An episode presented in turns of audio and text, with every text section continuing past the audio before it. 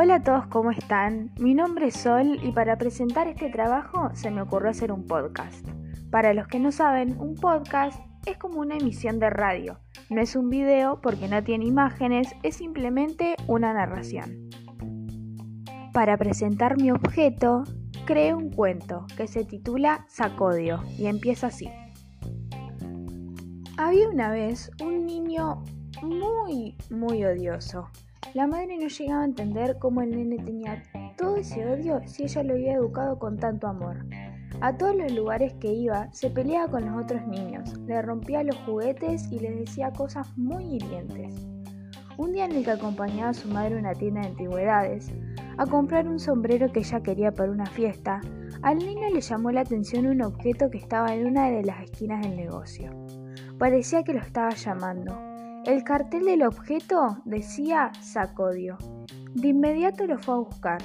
Le preguntó a la madre si se lo podía comprar, a lo que le dijo que no, pero después de hacer un berrinche consiguió que la madre se lo compre. Al llegar a su casa, descubre que en su bolsillo había un manual de instrucciones. Se trataba del traje de un superhéroe del 1800. Este servía para combatir el odio. Se probó el traje y se lo fue a mostrar a su vecino. Quería darle envidia. Pero cuando llegó a la casa del vecino le dice, ¿me lo prestás? Se sintió raro, porque en otra ocasión él hubiera dicho, no, cómprate una voz.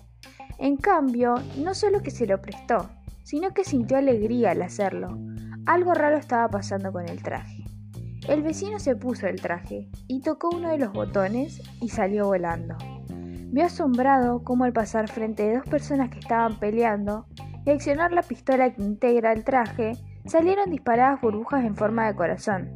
Las burbujas se desvanecieron y el conflicto se acabó. Esta pareja solucionó su conflicto y pasearon por el pueblo.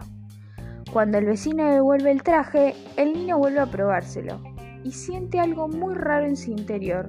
Era un montón de amor y ahí comprendió lo que era sacodio un saco mágico capaz de transformar el odio en amor.